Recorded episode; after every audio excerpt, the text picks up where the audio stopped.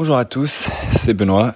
Et comme d'habitude, c'est un grand plaisir de faire ce podcast avec vous. Surtout que là, c'est les vacances. Donc ça démarre bien. Avec cette longue période de canicule, même en Bretagne, ce qui est assez euh, rare, même au, mois d'août. Ce qui fait un peu le plaisir des vacanciers et aussi de toutes les personnes qui font de, de la LCD parce que qui dit beau temps dit des vacanciers plus heureux forcément aussi. Et moi cette année ça tourne pas mal. Du coup, euh, on va faire euh, un sujet un peu euh, de vacances, on va dire aujourd'hui, en parlant du vin. C'est un peu le thème pendant les congés. Il y a beaucoup qui vont tourner au rosé, la bière, etc.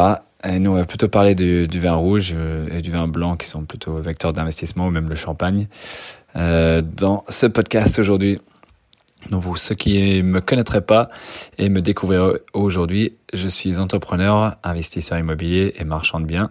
Et ça fait maintenant euh, plus de 15 ans que j'investis dans l'immobilier, ce qui me permet aujourd'hui d'en vivre et d'avoir du temps pour aider mes proches et partager les connaissances acquises qui m'ont permis d'atteindre ma liberté et également faire de l'accompagnement euh, de d'autres investisseurs en fait qui cherchent à, à se créer euh, du patrimoine.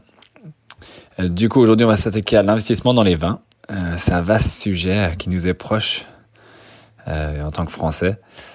On va voir comment trouver les bonnes affaires, comment dénicher euh, des pépites, parce qu'on reste toujours dans la dans l'optique de l'acquisition et de faire une bonne affaire à l'achat?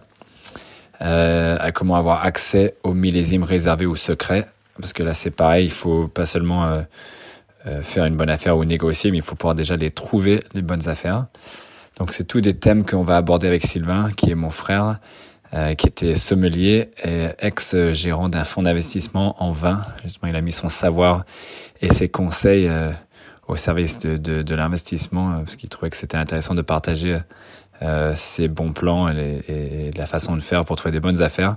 Quand pour tout, bah, pour tous ceux qui cherchaient à mélanger la passion et l'investissement rentable et faire quelque chose d'un peu différent plutôt que des investissements classiques, parce que c'est là aussi où on va faire des bonnes affaires, c'est là où il y a moins de monde euh, qui est sur le marché. Du coup, on n'a pas pu aller euh, aussi loin qu'on voulait. On va faire une deuxième partie bientôt, mais on est rentré dans les techniques euh, de repérage et d'acquisition pour cette première partie d'interview. Et on a laissé la partie revente et investissement pur pour un second interview qui va venir bientôt.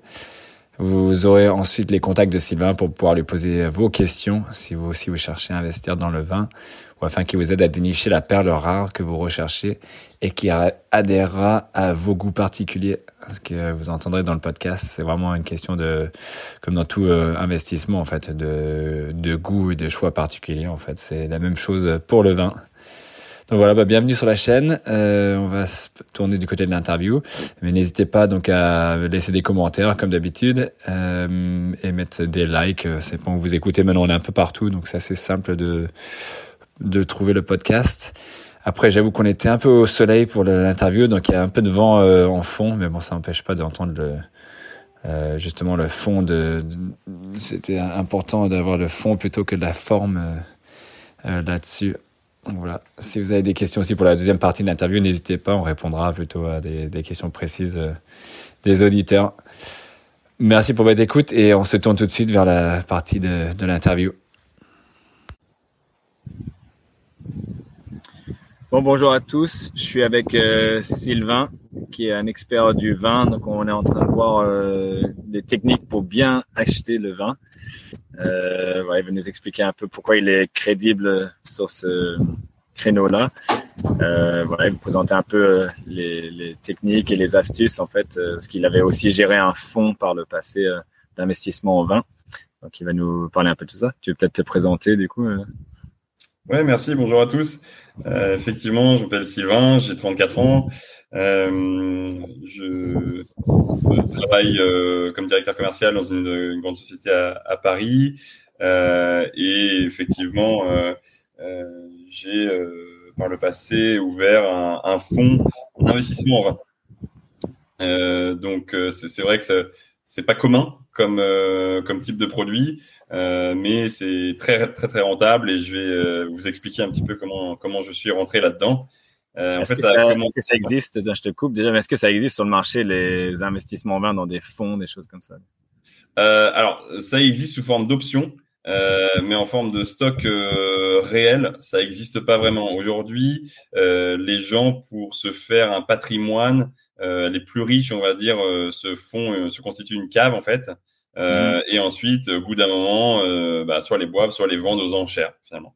Et donc, il y a tout ce, ce mécanisme de vente aux enchères qui peut faire peur, qui peut être un petit peu complexe pour un débutant ce qui font que ça fait un petit peu peur euh, à l'entrée à l'entrée dans ce dans ce marché là. Ouais, c'est ça parce qu'on voit des choses maintenant. Bon, il y a des, on en parlera plus tard, mais les applications qui gèrent ça en automatique entre guillemets, mais on voit pas le, le back office, comment on dit? Euh, ouais, sur le podcast, on peut sortir des mots en anglais aussi parce que c'est le but. Euh, il faut avoir peur. Parce que Sylvain, en fait, c'est mon frère aussi, euh, donc euh, il avait, il a grandi aussi aux États-Unis. Du coup, et donc ouais, il y a des applis. C'est vrai que c'est comme l'immobilier en fait pour les enchères, ça, ça, fait un peu peur à beaucoup de gens parce que c'est pareil, il faut sortir du cash tout de suite. T'as pas d'effet de levier, ni voilà, de, tu peux pas faire de presse. Tu veux faire un gros, un gros si tu enterris, bah t'es obligé de tout acheter cash, limite le lendemain quoi on va te laisser présenter d'abord et on rentrera dans les détails. Exactement. en, fait, en fait, moi, je suis euh, comme d'école de commerce. J'ai fini l'ESSEC euh, après prépa et euh, je suis parti à l'étranger assez rapidement. Donc, euh, j'ai fait deux ans en Russie, euh, quatre ans à Singapour, un an au Cambodge. Euh, et en fait, à travers tous ces voyages, je me suis rendu compte, bon, d'abord que j'étais français. Alors, ça paraît un petit peu con à dire, mais mais en fait, j'étais un petit peu la mascotte de mon pays ou l'ambassadeur de mon pays en fait à l'étranger. Et donc, ça passait nécessairement par des choses comme le vin. C'est un, élément de notre culture qui est fort et beaucoup plus fort que ce qu'on croit en fait euh, à l'étranger. Et donc, j'ai voulu m'y connaître un petit peu plus en vin et euh, c'est pour ça que j'ai commencé à prendre des cours euh, d'œnologie tout simplement. Donc, j'ai passé. Ouais, Mm, mm, c'est ça, parce qu'il y a beaucoup de gens en fait Ouais. il y a beaucoup de gens qui partent à l'étranger et en fait, euh, qu'est-ce qu'on leur demande, qu'est-ce qu'il leur manque en fait pour tous les expatriés, en fait, ce que nous on connaît très bien. Et c'est toujours le vin et le fromage en fait. Et on, en ramène plein dans les valises à chaque fois qu'on rentre. Pour passer la douane, il faut euh, normalement limiter à deux bouteilles euh, par pays, par personne. Donc on maximise parce que dans les autres pays, souvent il y a beaucoup de taxes, etc. Je sais qu'à Singapour c'était assez assez fort aussi. Ouais, exactement. Le prix était forcément entre 4 et 6 fois plus cher euh, à Singapour que euh, qu'en France, donc du coup ça, ça calme un petit peu. Et puis au-delà de ça, en fait, quand t'es, euh, euh bah, moi j'étais commercial à l'époque, et puis quand tu dînes avec des clients, forcément il y a du vin et ils te donnent à toi le, la carte parce que t'es français et tu dois tu dois connaître le vin. C'était presque une obligation. Et tu t'y ah, connais pas grand chose c'est reconnu à l'international comme ça aussi. Quoi. Les autres pays disent tout de suite les Français, vous connaissez le vin, c'est vous qui choisissez. Exactement, vous êtes né dedans, euh, voilà, vous avez baigné dedans. Et donc en fait, moi, j'y connaissais, je connaissais la base, je sais ce que c'est un Saint-Émilion, euh, mais après, à part ça, je, je, connais les trucs de réputation, mais je savais pas plus que ça. Et en prenant des cours en fait, qui s'appelle le W7, donc c'est Wine and Spirits Education Trust. C'est euh, donc un diplôme anglais à la base euh, mm. mais ils ont les équivalents français. Euh, et donc ça, c'est vraiment un diplôme internationalement reconnu euh, qui fait que oui, tu t'y connais en vin et tu es œnologue. Donc j'ai passé les niveaux 1, 2 et 3, il y en a 4 en tout. Euh, donc voilà, c'est au niveau 3, tu es déjà considéré comme un, un, connaisseur. Et donc bah, grâce à ça, j'ai pu créer un blog, j'ai pu parler de, de, de, ce que je comprenais dans le vin, etc. Et donc, bah, après, j'ai eu un rêve un petit peu fou, c'était de rentrer à, en France à un moment donné, euh, vers mes 30 ans, euh, pour euh, créer en fait un, un, guidage touristique dans les vignobles de la Loire, tout en ayant des, des chambres d'hôtes à Blois. Euh, comme ça, on pouvait rayonner sur tout le Val de Loire avec des touristes étrangers ou même français et leur montrer un petit peu les, les vins locaux et justement leur montrer les, les pépites, parce qu'on on adore appeler ça les, les belles pépites qu'on trouve dans, dans les beaux vignobles. Parce que voilà, tous les vins sont différents, tous les vins ont une histoire différente à raconter. Et c'est ça que j'adorais faire. Ouais, et par contre, à Singapour, juste pour couper, pour revenir dessus, en fait, tu avais donc passé la certification là-bas, donc tu goûtais plutôt, tu voyais que les prix étaient ahurissants, et avec l'esprit entrepreneurial, tu n'avais pas décidé de... Tu avais regardé un peu le marché, parce que je sais qu'il y a beaucoup d'importateurs, par exemple en Chine, euh, il y a beaucoup de gens qui s'étaient mis sur cet espace-là à travers Hong Kong ou des, des duty-free, etc. Euh, ouais. il y a trop de concurrence sur cette partie-là, où c'était, ça semblait intéressant, parce qu'effectivement, le prix euh, d'une bouteille, c'est souvent quatre fois le prix en France. Donc c'est ridicule d'acheter des bouteilles à ces prix-là euh, à l'étranger. Absolument, ouais. Et euh, c'est vrai que euh, en, fait le port de Singapour est tax-free. Mm. Par contre, dès que, enfin, il y a une zone en fait qui est tax-free et ensuite une fois que tu rentres les marchandises dans Singapour, là effectivement tu as une taxe à l'importation et une taxe sur l'alcool. qui font un, petit peu mal, mais par contre, quand on est sur des grosses bouteilles, des gros Bourgogne ou Bordeaux, des, des grands classés, là, ça vaut clairement le coup. Donc, il y avait des belles marges à faire. Effectivement, j'avais regardé de ce côté-là. maintenant, voilà, pour que ce soit pas cher, tout est dans le shipping, tout est dans la logistique. Il fallait remplir un conteneur, donc ça voulait dire nécessairement avoir au moins entre 1200 et 2000 bouteilles euh, pour que ça devienne un minimum intéressant. Oui, mais ça c'était en plus déjà avant Covid. Euh, mm. Donc maintenant c'est devenu un peu pire effectivement. Et il n'y avait pas une histoire de, ouais, c'est une histoire de quantité, mais après aux taxes etc. Là, le, prix à la bouteille, euh, ça revenait au même en fait. Donc c'est que le, côté shipping où tu peux gagner un peu sur les coûts. Absolument, ouais, ouais. Donc du coup, c'est vrai que ça, j'avais j'avais laissé tomber. Donc on, est passé en guidage touristique 2019 jusqu'à 2021, et j'ai vu en parallèle de ça, en fait, premièrement un gros intérêt pour le vin chez les gens qui restaient chez nous dans les chambres d'hôtes, vraiment une une incompréhension. Moi, ce qui m'a étonné, c'est ce qui m'a frappé vraiment, c'est que les Français connaissent assez mal finalement le vin. Euh, Et en fait, finalement, bah, comme tout le monde, vont dans un rayon de supermarché, euh, prennent le truc euh, qui a une étiquette dessus parce que où il y a une médaille, etc. Et ce qui est encore assez triste parce que les, on sait bien que dans ces concours-là, euh, il y a très peu de, de, vignerons qui en fait y vont, et donc euh, tu peux très vite avoir une médaille d'or alors que t'es nul. Donc voilà, moi j'ai voulu en fait guider mes amis, ma famille et mes proches dans comment choisir les bons vins et comment trouver la pépite. Et donc c'est là où en fait naturellement c'est j'en suis venu à monter ce fonds d'investissement en vin euh, mm. parce que j'avais une cave de stockage euh, dans les températures euh, idéales, une mm. cave souterraine et donc du coup je me suis dans la Loire, c'est c'était les maisons les maisons se prêtaient aussi à ça. En fait, il y avait toujours la grande cave, pas toutes, mais les maisons bourgeoises, peut-être un peu, parce que vous avez fait pas mal de, il y avait pas mal de chambres, du coup, donc c'était une grande maison. Et l'intérêt, c'était d'avoir la cave aussi, où vous pouviez stocker beaucoup de bouteilles, ce qui était intéressant pour les gens. Et juste pour revenir en fait sur ce que tu disais, c'est vrai qu'en fait, il y a, c'est un peu le principe du 80-20 euh, que j'utilisais euh, dans un autre podcast. C'est que en fait, la plupart des gens, on pense qu'on connaît en fait 80% euh, des choses, qu'on dit entre un Bourgogne, un Bordeaux, on est français, donc naturellement en fait, c'est inné, on, on est avec, on doit tout connaître. Mais en fait, quand on regarde, en fait, on on sait rien du tout. En fait, de plus on regarde, de plus on se rend compte finalement on connaît peut-être 20% de, de, la chose et c'est un peu ça le but du podcast, c'est d'approfondir parce que en fait quand, quand on se plonge dedans, c'est là, c'est là, c'est souvent la courbe d'apprentissage. En fait, on, on, est haut, en fait, on se dit on, on, connaît tout et après une fois qu'on regarde dedans, on baisse et d'un coup après ça remonte petit à petit, mais ça prend très longtemps pour voilà pour devenir euh, expert ou, ou sommelier. En fait, il y a énormément de connaissances à avoir pour savoir quel vin choisir, quel endroit, etc. Et c'est aussi beaucoup de terrain, j'imagine aussi. Donc c'est ce que tu as fait grâce à, au ouais. champ et au Exactement, ouais, tu as, complètement raison. Et après, euh, c'est vrai que l'investissement en vin, je me, je me suis pas tout de suite dit, euh, oh, il y a une opportunité business, euh, c'est incroyable. Au début, je l'ai vraiment fait pour l'expérience. je l'ai fait parce que je voulais partager en fait ma connaissance avec mes amis, ma famille, etc. Et je trouve mmh. que là où dans beaucoup de secteurs d'activité, je trouve qu'il y a une concurrence rude et donc une, une, une atmosphère plutôt négative, dans le vin, t'as pas de concurrent en fait. Euh, c'est ça mm. qui était vraiment intéressant, c'est que bah, même les vignerons entre eux, ils sont pas concurrents, ils font des vins différents avec des histoires différentes à raconter. Et donc il y a vraiment une chaleur dans le monde du vin que j'ai beaucoup apprécié. Et c'est ça qu'en fait on partage euh, à travers le repas et justement marier bah, chaque vin avec chaque plat. C'était vraiment ça que, qui m'a fait rentrer là-dedans à la base. Ouais, c'est très intéressant ce que tu dis. C'est vrai que pour avoir fait quelques euh, quelques euh, dégustations en fait dans la Loire aussi. C'est souvent ce qu'ils disaient en fait. Ils disaient nous de toute façon il y avait par exemple quatre ou cinq cavistes les uns à côté des autres qui vendent tous euh, pour les gens normaux on dit c'est tous la même chose du même secteur. Mais en fait en discutant et en, faisant les dégustations on se rend compte euh, chacun a fait sa particularité sur son terrain et personne d'autre fait la même chose et il est limité à tant de bouteilles seulement et donc c'est vraiment voilà chacun a vraiment ses spécificités. Donc, il y a, comme tu, nous, on disait beaucoup aussi en Chine qu'il y avait n'y a pas de compétition, il n'y a que de la coopération. Et c'est un point aussi pour négocier qui est, intéressant, c'est essayer de créer de la valeur ajoutée plutôt que juste euh, d'avoir une part de gâteau fermé. En fait, on va juste négocier le, prix, etc. C'est de mettre quelque chose de plus en valeur euh, et de coopérer avec les autres pour en apprendre plus des autres, etc.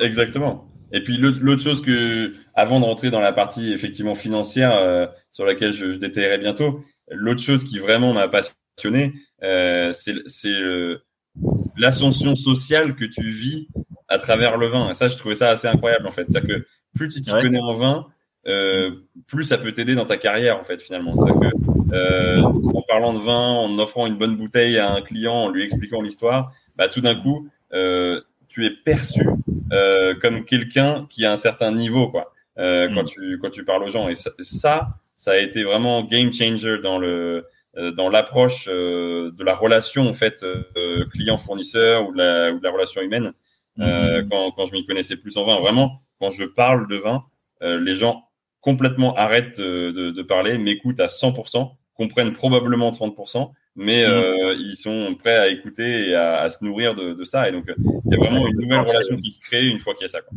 Ouais, complètement, parce que tout le monde va augmenter ses connaissances en vin, même si, comme, comme tu dis, on retient peut-être 20% seulement, mais en fait, on est, c'est très intéressant d'écouter et d'apprendre des nouvelles choses, et on se dit, ça, ça nous servira plus tard pour d'autres choses, mais il y a tellement de vins, en fait, qu'il faut être vraiment spécialiste pour retenir et pour être, pour être calé là-dessus, quoi. Et c'est vrai que ça, ça joue sur la, en fait, on, on paraît cultivé, et c'est quand même sympa de, de paraître euh, cultivé juste parce qu'on boit pas mal de vin. Quoi. Ouais, et puis voilà, finalement, tu peux euh, investir dans l'immobilier euh, et avoir une bonne relation avec un client, un fournisseur, un agent ou je ne sais quoi, en buvant une bonne bouteille de vin. Et finalement, en fait, la discussion euh, hors euh, métier principal, c'est-à-dire tu allais parler immobilier, bah, tu, fais une parenthèse 20, et bah, ça va te permettre de créer une connexion davantage et tu vas pouvoir rebasculer sur l'immobilier après, tout en partageant un bon verre dans une ambiance chaleureuse et euh, tu vas pouvoir conclure ou avancer la négociation comme ça. Donc c'est ça ça qui est aussi intéressant dans, dans le monde du vin. Ah non, c'est sûr, c'est sûr, c'est ça aussi, ouais, de dire qu'on va faire un bon repas ensemble. Parce que souvent, en fait, nous, c'est que moi dans la société aussi, on fait des cadeaux, en fait, de, de champagne aux partenaires à la fin de l'année ou à chaque signature. C'est souvent l'événement qui marque la chose. Et après, c'est vrai qu'on avec les clients, bon, des fois ils veulent la déboucher sur place et dire on la boit ensemble. Ça crée une autre relation après coup aussi ou une relation plus pérenne. Mais euh, c'est quelque chose que j'entendais un petit tip, c'est aussi une valeur gratos, c'est de never have a, a lunch, don't have a free lunch. Euh, ça n'existe pas les free lunch, les, repas gratuits, on dit. Euh, mais il disait, il ne faut jamais manger seul, en fait, euh, surtout les midis, parce que ça permet après de rencontrer du monde. Et c'est souvent comme ça, même si euh, voilà, on, on préconise pas d'aller boire une bouteille de rouge euh, à midi, parce qu'on est peut-être moins efficace l'après-midi. mais au moins, on rencontre toujours du monde, on discute avec eux, et, c'est ça qui fait le réseau, en fait, et la création de, de réseau, en fait, par l'excuse de, de boire une bouteille. Moi, je sais que je le fais souvent avec mes clients autour d'un apéro le soir, en fait, quand on a fini la journée ou des visites, des choses comme ça. on, va, on va boire un coup et on discute de plein d'autres choses finalement. Euh, ça peut être autour pareil du craft beer, euh, des, des, bières un peu spéciales ou du, du, vin. Euh, complètement. Et puis, euh, et, puis, ça fait un cadeau hyper personnalisé si tu t'y connais en vin. Parce que euh, mm. moi, par exemple, Benoît, je sais que euh, toi, tu es plutôt vin rouge que vin blanc. Euh, tu es plutôt des vins qui sont ce qu'on appelle goulayants, donc pas des vins trop puissants, trop, trop forts.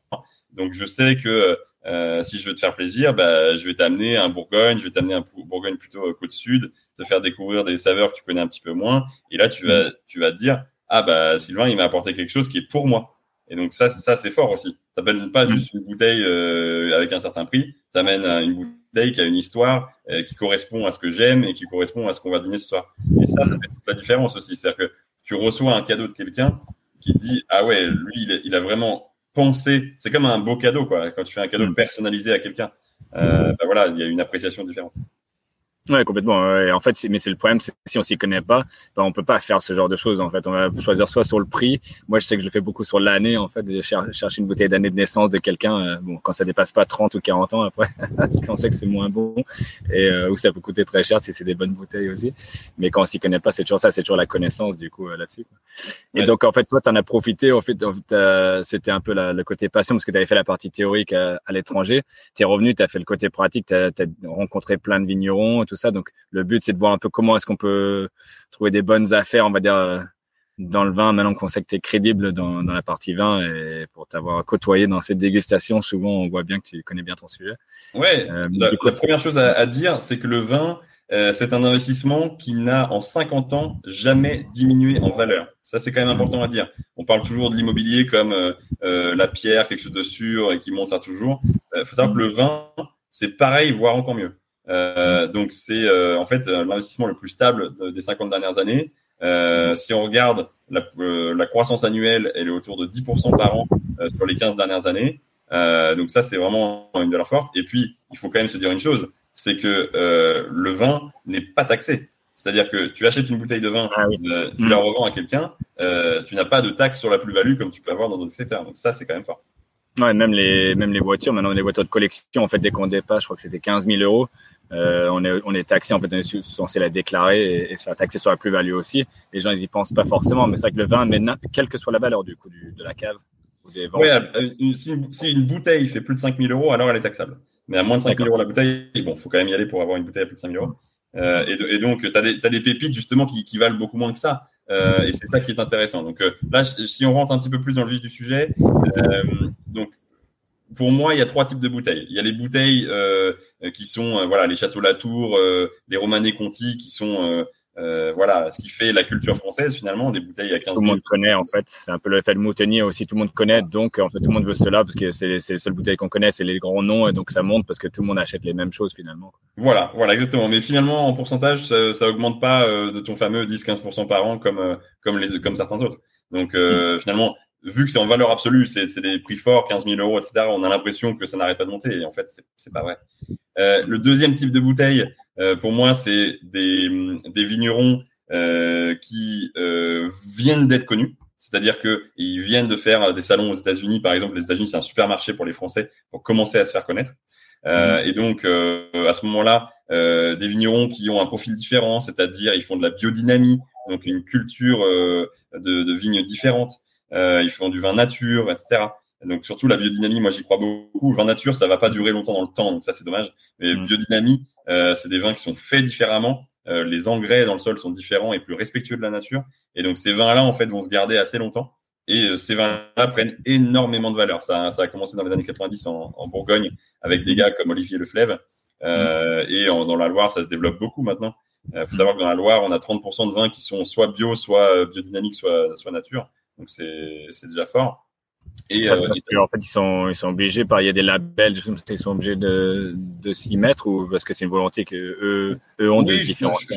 Alors, quand tu écoutes les vignerons, en fait, euh, euh on va dire, euh, il y a certains, c'est vraiment un mode de vie. Et il y en a d'autres, bon, mm. c'est pour suivre le marché parce qu'ils veulent pas perdre de clients, parce que maintenant le client est beaucoup plus, euh, beaucoup plus, proche du bio. Même toi, le premier, je crois, Benoît, je crois que toi, tu es très attaché au bio et à ce que, à ce que soit, voilà, que ce soit les fruits et légumes, que ce soit ce que tu manges, que tu bois. Quoi ils sont peut-être plus euh, instruits aussi. On va ils peuvent regarder des vidéos s'ils sont intéressés, donc ils savent un peu plus, ils peuvent plus discuter avec les vignerons quand ils y vont. Euh, je sais pas si tu t'es rendu compte que les gens ils, avaient un peu plus de connaissances au fur et à mesure, parce que on dit souvent nous sur les formations euh, immobilières, avant personne ne savait rien, on tâtait le terrain, on y allait. Maintenant il y a beaucoup de formations, donc on peut apprendre plein de choses. voilà, assez rapidement, on va dire, on va avoir les 80% de, de base là-dessus. Quoi. Ouais, exactement. Et puis, donc, je, disais, donc la troisième type euh, euh, de, vin, c'est des vins euh, à moins de 10 euros. Bon, souvent, tu as des vins de soif, mais tu as aussi des, bonnes pépites à moins de 10 euros. Et le problème qu'ils ont, ces, ces vignerons-là, là, en 99% des cas, c'est qu'ils n'ont pas le marketing pour y aller. C'est le truc familial, ils se débrouillent bien, mais ils sont pas connus et malheureusement, ça va mettre beaucoup de temps avant que cet investissement soit rentable parce qu'ils n'ont pas fait l'effort marketing pour que ça pour que ça prenne de la valeur. Donc moi, je me concentre vraiment sur cette deuxième euh, le, deuxième euh, type de, de vin, c'est-à-dire ces vignerons montants euh, qui commencent à faire l'effort, qui, ont, qui ont commencé dans leur agenda tous les mois de novembre, décembre, quand c'est un peu plus calme dans les vignes, bah, aller à Singapour, aller en Russie, aller aux États-Unis pour faire le marketing de leur, de leur boîte, de leur vin, etc. Et ces vins-là vont monter. Et ces vins-là vont tellement monter qu'ils vont créer en fait le jeu tout simplement de l'offre et la demande. C'est-à-dire qu'à un moment donné, à l'international, ils vont tellement vouloir qu'ils n'en auront plus assez. Et donc, du coup, il va se créer un système, ce qu'on appelle d'allocation. Donc ça, c'est, je pense qu'il y a un terme qu'il faut que vous reteniez aujourd'hui, c'est ça, c'est les allocations. Ouais, c'est ce que j'avais retenu euh, moi aussi, effectivement, c'est le, le, principal point. Mais j'allais dire, ouais, toi, tu avais trouvé quelques, pas mal de, de petites bouteilles euh, pour rebondir euh, en dessous de 10 euros, autour des 10 euros, qui étaient vraiment excellentes et rarissimes, en fait, on se dit, dans ces prix-là. Et c'est vrai qu'après, c'est des choses qui peuvent peut-être se garder. Comme tu dis, moi, ce que je retiens de deux points, c'est un, c'est il faut garder les bouteilles aussi, c'est comme tout investissement un peu sur du long terme, au moins 5 ans, 5 euh, à 8 ans, on va dire, même si après on peut, il y a des rotations qui se font plus rapidement, mais si on les achète l'année euh, de production, on va dire. Et, euh, et l'autre chose là, c'est qu'on peut trouver des, des petites bouteilles sympas, mais il y a pas de, en fait, le problème, c'est qu'il n'y a pas de marketing, donc c'est très dur de les trouver, quoi. Donc c'est comme les, les pépites en immobilier, il faut, soit avoir du réseau ou autre pour pouvoir trouver ces, ces fameuses bouteilles là quoi ou, voilà d'avoir le réseau en discuter avec eux et d'autres gens qui partagent ou y aller sur le je sais pas aller sur le terrain comment tu faisais un peu euh? alors je vais je vais nuancer un tout petit peu ton propos avec quelques aspects un peu plus négatifs du vin euh, parce que pour que ça réussisse euh, il mm. faut que ça soit effectivement euh, un vin qui est de l'âge pour que ça prenne de la valeur mais pas n'importe quel millésime Il y a des, un, un, vin, par exemple, de 2017 dans la Loire ne vaudra jamais 20 000 balles. C'est pas possible parce que c'est un millésime un peu pourri. Donc, il faut quand même connaître ces régions et, ces, et les millésimes qui ont réussi. Donc, ça, c'est la première chose. C'est pas que du marketing, parce qu'on voit souvent le champagne, etc. Il y a beaucoup de marketing qui fait que euh, ça marche et quand ils augmentent les prix ou c'est telle euh, célébrité qui sort son rosé ou son champagne, donc ça flambe. C'est un, un, peu le marché spéculatif, mais ça, c'est une minorité, j'imagine, du marché, quoi. C'est pas, Exactement, il faut même vendre un bon produit, en fait. Au final, c'est toujours le, le produit va toujours jouer quand même et, et réputé euh, en interne, en fait, dans les réseaux. Les gens, ils savent, ils savent, quoi. Tout à fait. Et puis, faut, pour revenir sur les millésimes, bah, les champagnes, c'est un bon exemple parce que les champagnes, la plupart du temps, n'ont pas de millésime. Mais quand l'année a été exceptionnelle, parce qu'en fait, les champagnes donc, mélangent euh, les différents millésimes, justement, et pour faire un, un jus qui soit égal euh, d'une année sur l'autre. Comme ça, toi, quand tu achètes ton champagne euh, en 2018 ou en 2020, bah, c'est, tu, sais, tu sais que c'est la même boîte. quoi.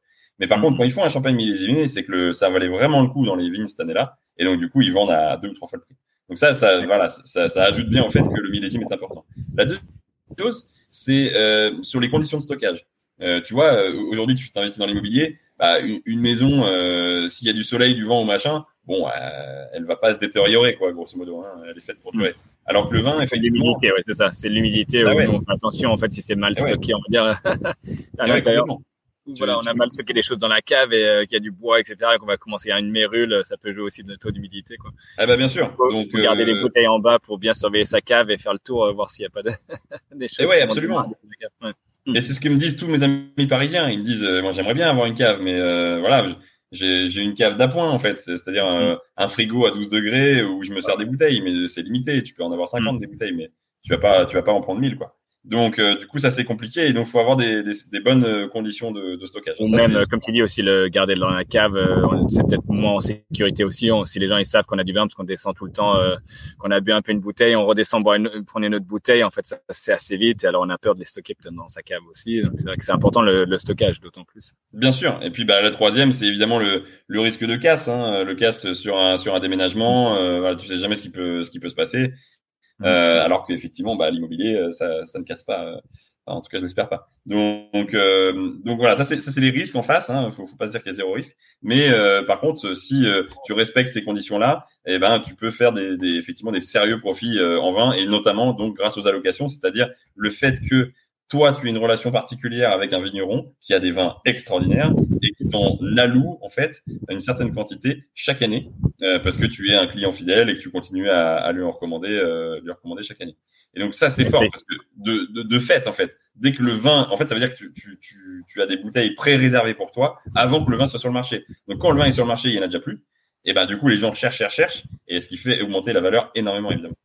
Hmm. Oui, j'ai l'impression que c'est un peu le même dans les classes d'actifs un peu. On va dire des, investissements un peu euh, différents quoi. Je sais plus comment on appelle ça mais bon. Euh, et effectivement c'est ça c'est qu'en fait il y a la rareté qui joue beaucoup. Euh, et après il y a un peu les allocations comme les montres etc il faut réussir à déjà en avoir. Souvent c'est il y a tellement une rareté qu'on ils produisent pas assez etc parce que ça prend du temps. Donc il faut il faut les avoir en fait. Et les allocations ça veut dire pour résumer que toi, tu connais un peu la personne ou tu as tes entrées en fait avec ce vigneron-là. Et donc, ils t'allouent tant de bouteilles pour l'année, mais leur but, c'est pas de faire du, je sais pas, c'est pas de faire du marketing ou pas trop faire de, de, de comment dire, de, eux, ils veulent pas de la spéculation sur leur bouteille non plus, en fait. Donc, euh, ils font confiance, en fait, ils veulent faire confiance, surtout les très, très grandes bouteilles, les grands crus. Ils veulent faire confiance à les personnes à lesquelles ils les allouent, qui vont pas justement chercher à faire flamber le marché et, et augmenter les prix trop rapidement, peut-être aussi. Absolument. Je parlais le, euh, au propriétaire du château Rayas, qui est une des plus grandes bouteilles euh, au monde, euh, sur Châteauneuf-du-Pape. il me disait effectivement que lui, il donnait une à deux bouteilles euh, par personne par an. Euh, parce que justement, il veut pas qu'il y ait de la spéculation. Il travaille qu'avec des euh, hôteliers restaurateurs qui font au maximum une marge de x2 dans leur restaurant, alors que la moyenne dans un restaurant, c'est entre x3 et x5. Donc, il veut surtout pas que les gens abusent avec les prix des vins parce qu'il ne veut pas qu'il y ait d'hyperspéculation. Tu as, tu as tout à fait raison. Ouais, donc c'est ça, c'est ça la, la difficulté aussi, c'est de parce qu'en fait c'est c'est pas euh, comme ils sont pas dans le milieu spéculatif. Eux ils sont dans dans la passion. En fait ils veulent que leur bouteille soit respectée etc euh, donc il faut vraiment euh, ils ont peut-être un peu une charte à respecter euh, pour pouvoir récupérer ces bouteilles là il faut voilà c'est très dur de négocier avec eux pour euh, pour avoir ces entrées en fait là-dedans. Parce qu'ils voilà, ils veulent que tu respectes une euh, une certaine philosophie quoi sur, sur le vin que tu connaisses déjà que tu as pu apprécier. Exactement. Et puis euh, du, du, coup, tout l'intérêt de travailler avec moi, c'est que des mecs comme bah, comme toi ou comme d'autres euh, particuliers, bah, vous n'aurez pas accès en fait à ces vins-là. Donc en travaillant par moi, bah, moi je peux mutualiser en fait euh, les demandes de mes investisseurs en fait, et donc vous allez tous, je vais tous vous allouer une partie de ce que j'ai eu, et moi je vais pouvoir avoir des plus grandes quantités Premièrement, parce qu'on a une bonne relation avec euh, euh, la personne, le vigneron, euh, qu'on se parle régulièrement et pas qu'une fois par an. Euh, qui sait que moi je vais pas faire n'importe quoi avec les vins parce que je m'y connais très bien. Voilà, c'est ce qui c'est une confiance en fait. Hmm. Ouais, par rapport à du coup, euh, pourquoi c'est plus intéressant d'investir soi-même ou d'être accompagné euh, sur le côté vin ou plutôt que voilà plutôt que d'aller dans les foires au vin, on va dire, ou est-ce que est-ce que c'est intéressant? Est-ce qu'on fait des bonnes affaires, on va dire, sur les sur les foires au vin, par exemple? Comme il y a tous les ans, en fait, ça arrive à la rentrée, je crois.